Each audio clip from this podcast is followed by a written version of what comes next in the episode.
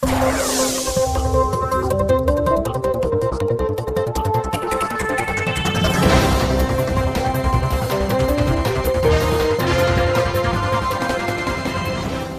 buenos días, buenas tardes, buenas noches. Estamos acá en Telepodcast Noticias. Eh, me acompaña mi compañero Rodolfo Barili. Eh, ¿Estás ahí, Rodolfo? Buenas noches, Cristina, ¿cómo estás? Yo me encuentro aquí en la ciudad de La Plata en modo AMBA, así que, bueno, se podría decir que de mal en peor. ¿Vos cómo te encontrás? Y yo me encuentro acá en mi casa, en Chuelechuel, eh, también estamos ahí, no de mal en peor, pero ahí vamos, vamos por ese camino. Eh, pero bueno, ¿te parece que pasemos eh, rápidamente a las noticias? ¿Cómo no? Vamos a las noticias. Bien. Vamos con el resumen de las noticias de la semana. en Nacionales, como decía Galeano, en el mundo del revés, los que antes reprimían, hoy manifiestan el día del martes, el día, la madrugada del martes y el día de hoy eh, amanecieron tanto la Casa de, Gobierno de la Provincia de Buenos Aires como eh, la Residencia de Olivos, eh, rodeadas por toda la policía bonaerense y también vale aclarar que en toda la provincia de Buenos Aires estuvo la, la, policía haciendo un paro, manifestando por aumentos salariales.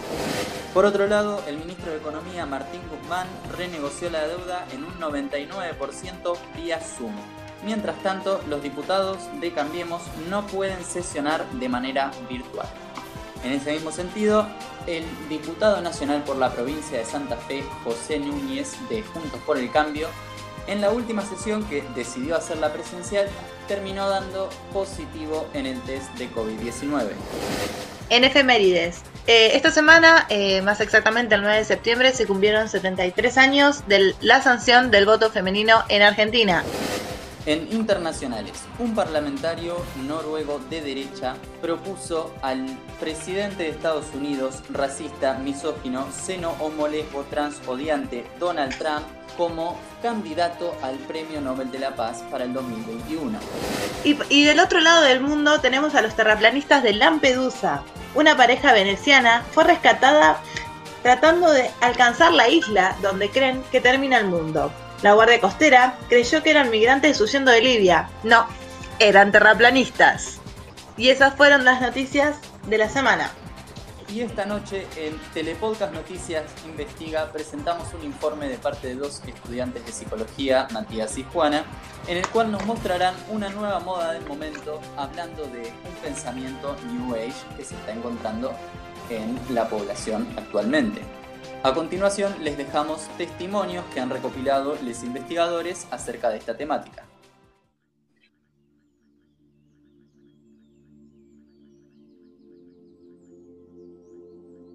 Namaste, amores. ¿Cómo andan? ¿Todo bien? Sí, yo me acabo de levantar. Y hoy quería hablarles sobre un tema que nos acontece a todos, la empatía. Hola seres de luz, muy buenos días. Para mí la vida es algo mágico y maravilloso lleno de amor. Tenemos que sacarnos todo el dolor y toda la tristeza esos son sentimientos negativos que atan a nuestra alma y no nos permiten evolucionar. Yo siempre tenía el pelo hermoso, divino, pero hubo un tiempo que lo tuve muy engrasado. Entonces yo me pregunté, voy, vengo, ¿me? Y dije, quizás es el estrés. Entonces mi pregunta es, ¿por qué en vez de quedarnos en el estrés, no empezamos a sanar esos dolores que tenemos en el alma, soltando, soltando ese dolor. Yo ya desperté de esa matriz de miseria en la que vivía y ahora soy feliz. Y si yo pude, vos también podés. Tenés que poder. Que nada te preocupe, que nada te interpele. No importan los demás, no importa nada de lo que pasa en la sociedad solo importa lo que te pase a vos.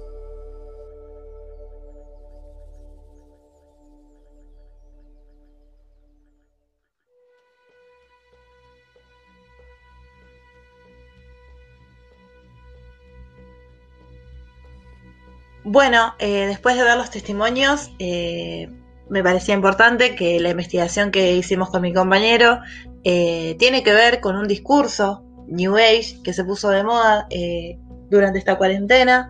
y son discursos que todos y todas y todes hemos escuchado sobre, bueno, sobre ser mejor con uno mismo, el amor propio, la cuestión de, de ser productivo seguramente eh, a alguno le habrá llegado ese mensaje en la cuarentena o a principios, allá por marzo, eh, mensajes sobre cómo, bueno, sé productivo, no te quedes en la cama, 150 eh, formas de cómo divertirte en tu casa o de ser productivo dentro de tu casa, cuando en realidad lo preocupante de estos mensajes y de estas ideas de, bueno, tenés, que, tenés que estar activo, tenés que ser feliz, tenés que soltar, todo lo que eso te duele y te hace mal tenés que soltarlo. Eh, me parece que son mensajes eh, que niegan un montón de realidades, que, que obviamente se entienden que no todos nos manejamos de la misma manera y, y tenemos la misma vida.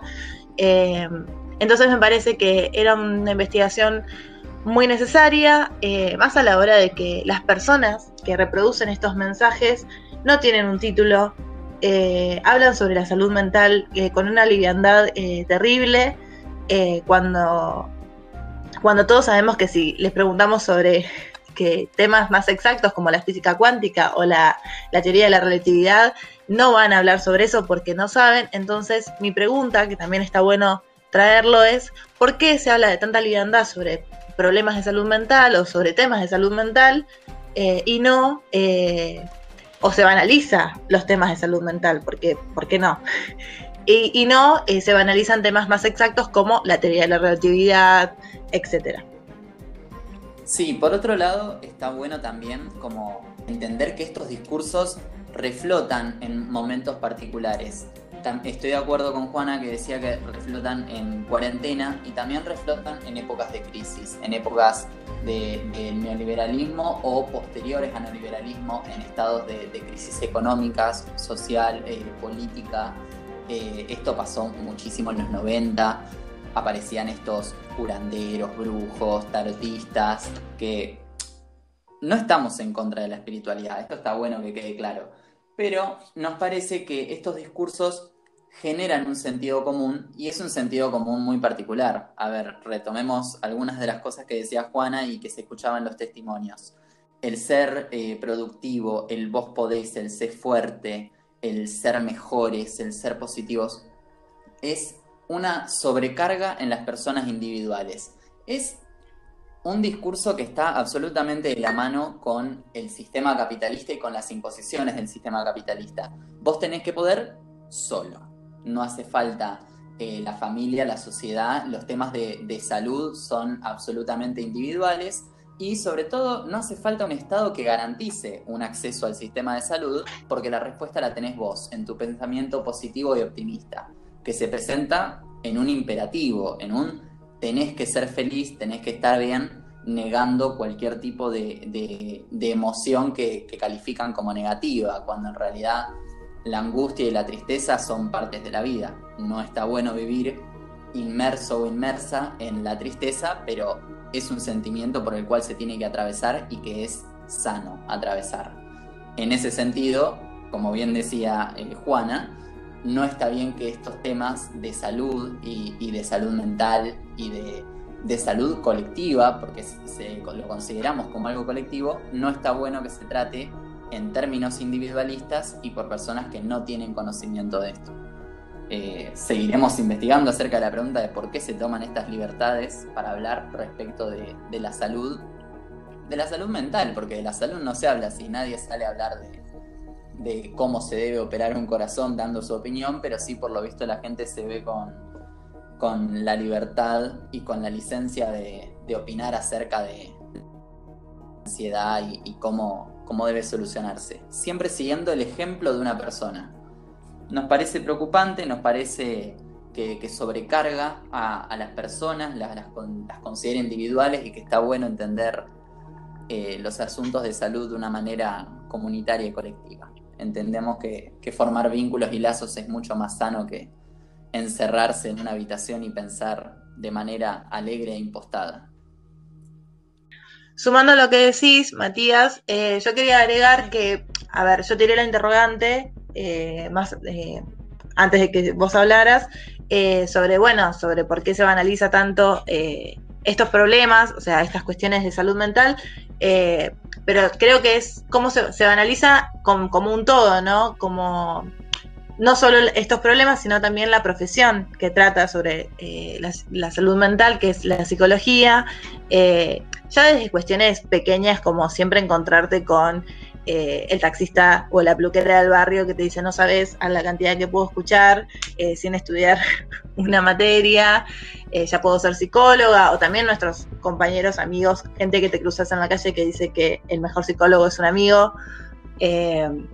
y eso creo que no sé si es tanto por negación de una misma persona, sino también una cuestión de sentido común, que es un mensaje que se reproduce pero bueno, esto también puede ser tema para otro tema de investigación o podemos dejarlo para otro momento, pero no quería dejar de marcarlo, como que no es una cuestión de, ah, se banalizan ciertos ciertos problemas de la salud mental y el resto lo hablamos, sino que es una cuestión de un todo. Eh, y nada, adherir a lo que vos decías, Matías, de que el Estado tiene que también garantizar eh, el derecho a, poder acceder a, tener una mejor salud mental y a políticas de salud mental. Sí, y además, no, le, sumo tratando de, asediar un poco esa pregunta. Eh, es un poco de narcisismo también por parte de las personas, ¿no? No, no sé qué te parece, como que lo pienso ahora.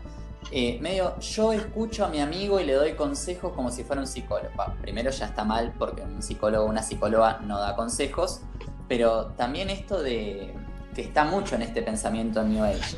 Hacé lo que yo hice, que, te va a ir bien.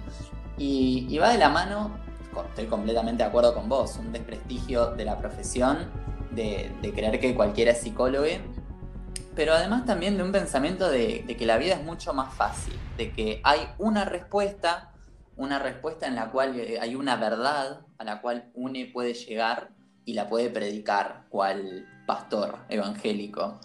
Y, en realidad la, salud es algo mucho más singular, repito, no individual, singular, en la cual el Estado debe garantizar ese acceso a la salud. Sí, y agrego una cosita más a lo que vos decías, capaz que queda muy desordenado, pero eh, los que están oyendo lo van a entender. Eh, se juega mucho esta lógica de, eh, como yo lo viví, es mi lección de vida y vos lo tenés que hacer igual. Como que esa es la palabra. Usan mucho la lección de vida, es, mi experiencia propia, yo te la quiero pasar y la tenés que hacer igual para que te salga bien.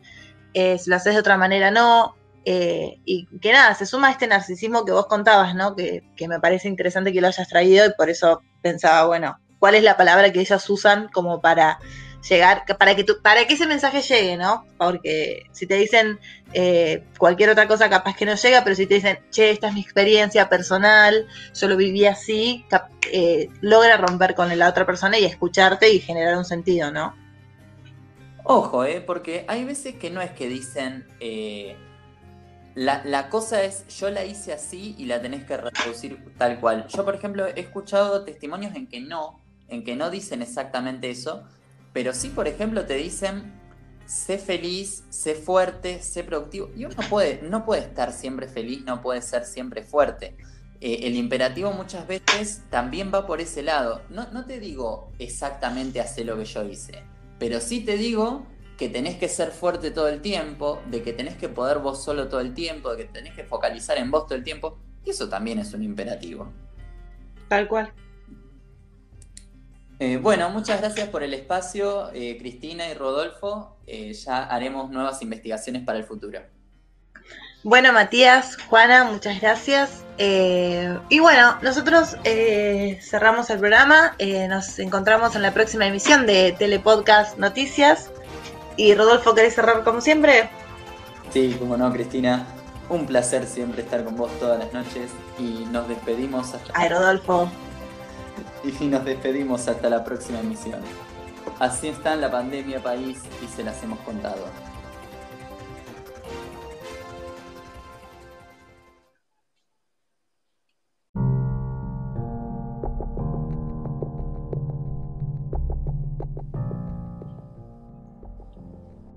Bueno, ahora volviendo un poco a la realidad, eh, ya siendo nosotras, nosotres, eh, queríamos eh, usar estos últimos minutos para agregar dos notitas al pie que me parece que es, importante que estén.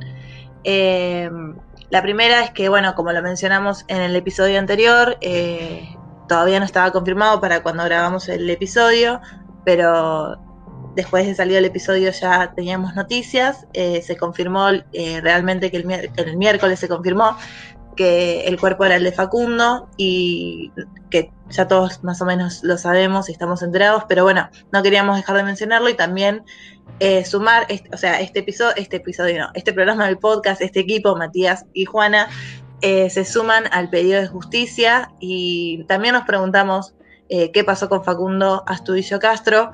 Eh, y que se tomen eh, las medidas que se tengan que tomar eh, para los responsables, ¿no? Totalmente, adhiero a lo que decís. Y bueno, como segunda noticia, queríamos aclarar que no hablamos de esto durante todo el podcast, la verdad porque fue algo que ocurrió en estos días y ya teníamos el tema armado, todo armado, así que decidimos sumarlo como como preocupación o, como noticia, capaz preocupación es muy fuerte, y capaz en futuros episodios lo hablemos un poquito más. Es esto que nombrábamos en, el sketch de noticias de, cómo la policía bonaerense se, concentró afuera de la casa de, Olivos. ¿Y, en qué otro lugar?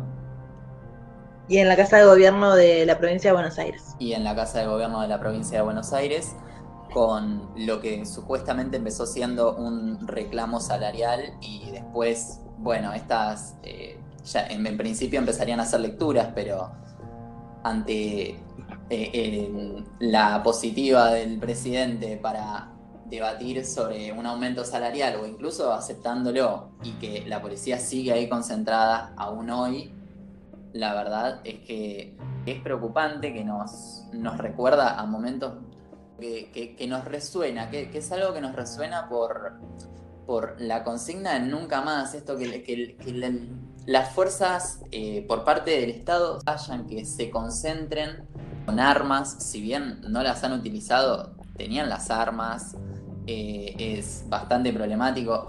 Los principales medios de comunicación medio como que han tocado el tema muy de manera muy tibia, como que han dicho sí, es un reclamo salarial negando todo esto que, bueno, que llevaban armas, que, sus declaraciones eran en principio, bueno, vos habías dicho algo, Juana, de que alguien hablaba de, Lázaro Báez, otro hablaba de no sé qué. Eh, en principio se me complica un poco ordenar, por eso además, sobre todo, no, no hablamos en el podcast de esto, porque también hay que tener un poco más de, de, orden, de qué es lo que está pasando ahí.